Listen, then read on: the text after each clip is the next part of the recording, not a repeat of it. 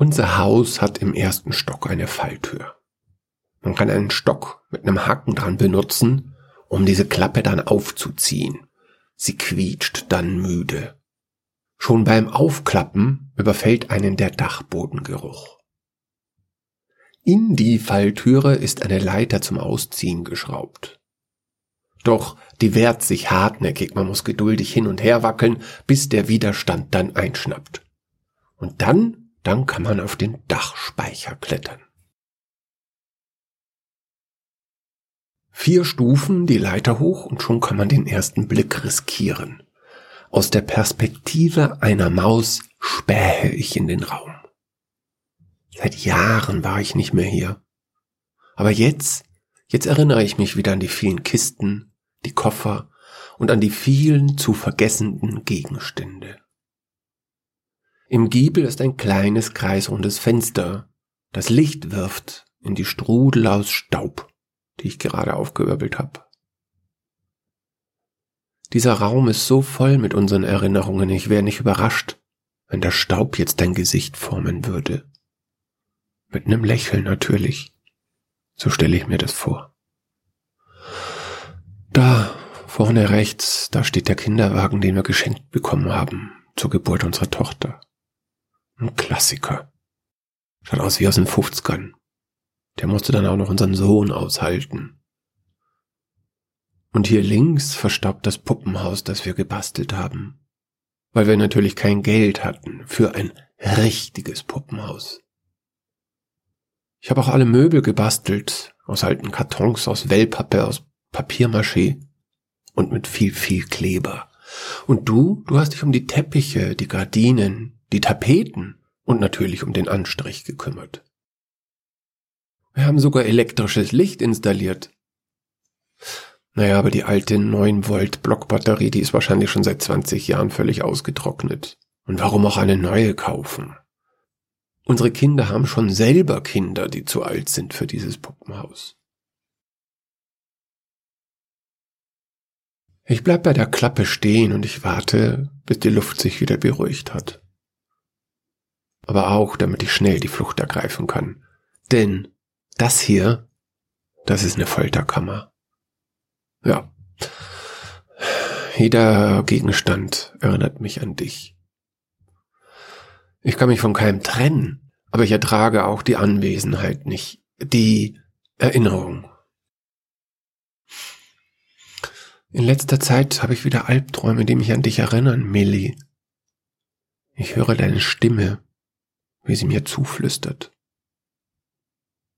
Meistens fängt der Traum an mit einem Picknick nach Millie-Art. Entspannt lege ich mich zurück auf die weiße Baumwolldecke, mitten im kniehohen Gras, auf einer sonnigen Lichtung, in einem Märchenwald natürlich. Doch ich kann mich nicht entspannen, weil du, weil du nicht da bist. Du solltest neben mir liegen, aber du bist nicht da. Wo bist du? Ich, ich versuche mich dann zu erinnern, warum du nicht bei mir bist. Als sich die Sonne verdunkelt, schwarze Wolken ziehen auf, die Temperatur fällt, ich kann auf einmal meinen Atem sehen. Verzweifelt blicke ich mich um, weil ich dich suche. Und dann, dann kann ich dich hören. Ich höre deine Stimme, die meinen Namen ruft. Ganz leise ist sie und ich weiß nicht, aus welcher Richtung sie kommt. Wo bist du? Und dann, dann schreist du. Ich muss zu dir. Wo bist du? Ja, und dann wache ich auf. Na, und jetzt stehe ich also in unserem alten Speicher. Die Luft ist heiß und trocken. Es riecht nach altem Holz, nach der Schimmelschutzfarbe und nach Vergessen. Wenn wir Europäer uns von etwas nicht trennen können, dann sperren wir es fort. Und wir warten, bis die Erinnerungen daran absterben. Es kann Monate dauern oder Jahre. Oder aber es passiert nie. Keller und Speicher sind nur dazu da, dass endlich die Erinnerungen verblassen. Ich habe das Gefühl, du wolltest, dass ich hierher komme. Ich glaube, du willst mir etwas demonstrieren, das du mir in den Träumen nicht zeigen kannst. Darum stehe ich jetzt hier, Millie. Wegen dir. Denn ich habe Angst, hier zu sein. Ich, ich sollte nicht hierher kommen. Ich, ich bin noch nicht so weit, hierher zu kommen. Ich gehe auf eine Kiste zu, auf der du mit deiner wunderschönen Handschrift Vermischtes geschrieben hast. So wie auf die meisten der Umzugskisten. Ich erinnere mich, dass ich damals deswegen ganz schön geschimpft habe. Ich öffne die Kiste und ich finde darin tatsächlich das erwartete Chaos. Blind greife ich hinein und ich taste mich vor, bis ich die glatte Oberfläche eines Fotos fühle. Es ist ein verbleichtes Polaroid-Foto.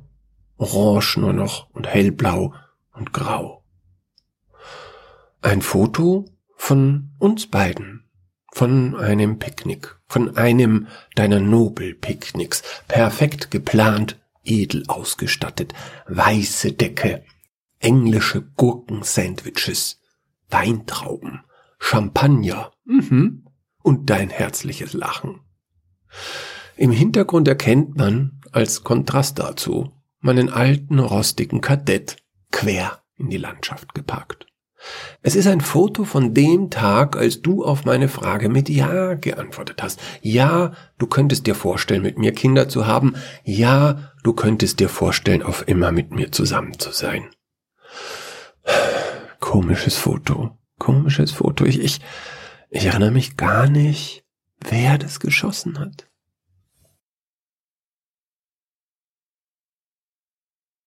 Ich höre schon wieder deine Stimme in meinem Kopf, aber ich weiß, dass es nur der Wind ist, der durch die Dachschindeln bläst, der sich in der Isolierung verliert.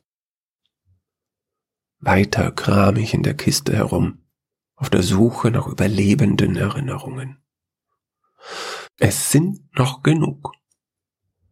Da ist die kitschige Brosche, die ich dir geschenkt habe, ein knallbunter Schmetterling, mit falschen Strasssteinen zugegeben. Ich sehe dein Gesicht noch genau vor mir. Du gibst dir wirklich alle Mühe, dich zu freuen, aber diese Brosche, die ist einfach deutlich zu hässlich. Wertvoll. Wertvoll ist sie nur, weil wir gemeinsam so lange drüber gelacht haben. Und da ist ein Schuh. Ein einzelner, abgelatschter Tennisschuh. Ich habe keine Erinnerung mehr an die Bedeutung dieses Gegenstands. Und da ist mein rotes T-Shirt mit dem Anti-Kernkraft-Aufdruck. Ach, komisch. Ich dachte, das wäre dunkelblau gewesen. Komisch, wie einem die Erinnerung so Streiche spielt, oder?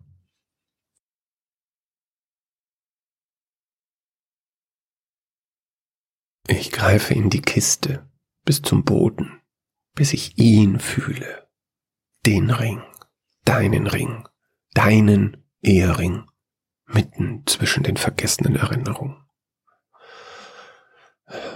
Genau davor, genau davor hatte ich Angst vor sowas. Sofort wird mir unwohl.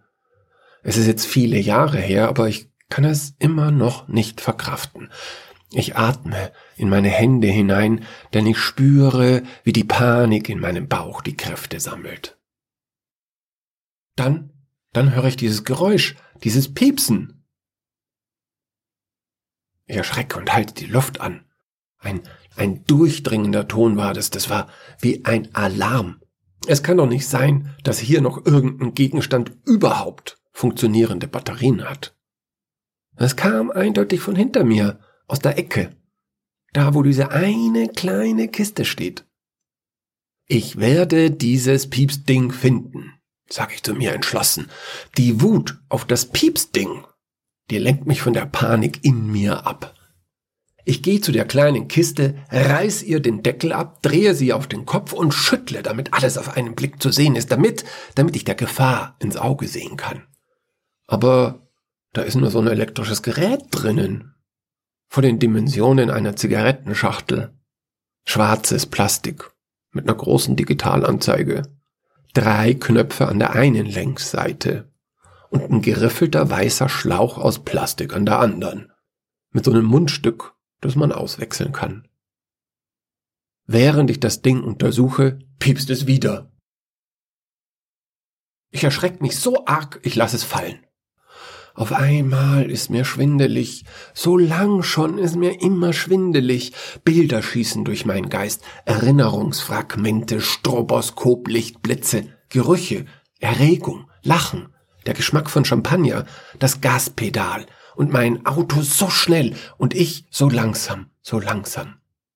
Mit einem Klack schnappt hinter mir die Klappe zu. Die Leiter hat sich selber eingezogen, die große Stahlfeder hat die Falltür zugezogen und ist eingerastet. Ich hab keine Ahnung, wie man die von innen öffnet. Die ist nicht so gebaut, dass man die von innen öffnen könnte. Das ist gar nicht vorgesehen. Wenn ich hier nicht rauskomme, ist alles aus. Ich höre wieder das Pfeifen in der Isolierung des Dachs. Und ich spüre diese eine eiskalte Gewissheit, es ist Fakt. Wenn ich jetzt hier nicht rauskomme, dann komme ich nie mehr wieder hier raus. Aber hier, von innen, führt kein Weg nach außen. Warum auch? Die Erinnerungen, die sollen hübsch hier eingesperrt bleiben und verblassen.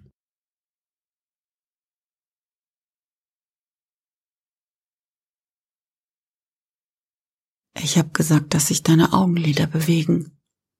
Aber sie haben gesagt, das ist nur eine Art Muskelkrampf. Dann habe ich ihnen gesagt, dass du immer wieder an der Decke nestelst. Aber sie haben gesagt, das wäre typisch. Keinerlei Bedeutung hat das. Sie haben gesagt, das bedeutet vor allem nicht, dass du da drinnen irgendwie wach bist und dass du hörst, wenn ich mit dir rede oder dass du verstehst, was ich sage, dass du überhaupt noch da bist. Sie sagen, du bist nur noch Reflex und nicht mehr Bewusstsein. Nur noch ein Körperautomat, der nicht sterben kann, weil wir ihn nicht lassen. Das sagen sie schon lange, aber jetzt glaube ich es auch. Jetzt, nach fünf Jahren, glaube ich es auch. Sie werden die Maschinen jetzt abschalten. Sie haben auch gesagt, ich muss nicht dabei bleiben, wenn Sie das machen. Aber ich werde dabei bleiben. Solange du dich noch bewegst, bleibe ich da. Ich werde dich niemals vergessen und ich werde diesen Ring niemals ausziehen. Ich werde unseren Ehering immer tragen.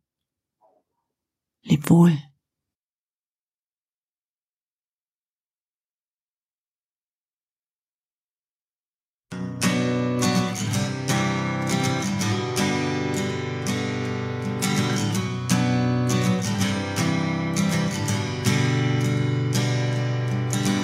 Into this room. I peered right on through from cracks peeling paint off the walls. Still strings strumming, interrupting my train of thought, taking me somewhere else for a change. But here I go again. I'm tired, but I'm driven. Feed my closing eyes before this song is ended.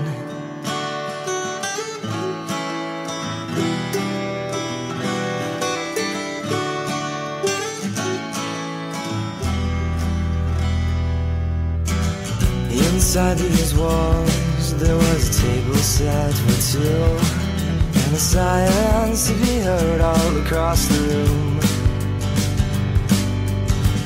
steel strings drumming Stopped my train of thought. Picking me back up for a moment or two. We're built to be broke down in silence Cars lining up on the side of the road. Watching from a hole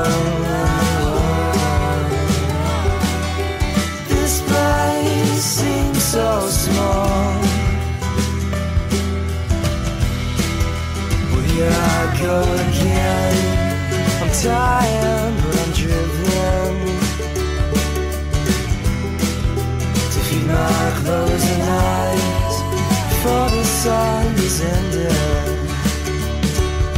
Stuck in myself,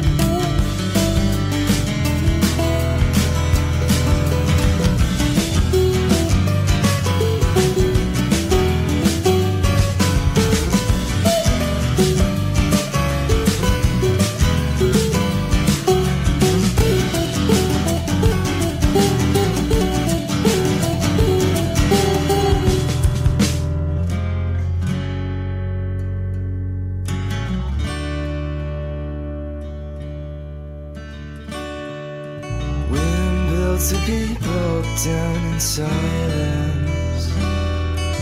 We're building rocks down to silence.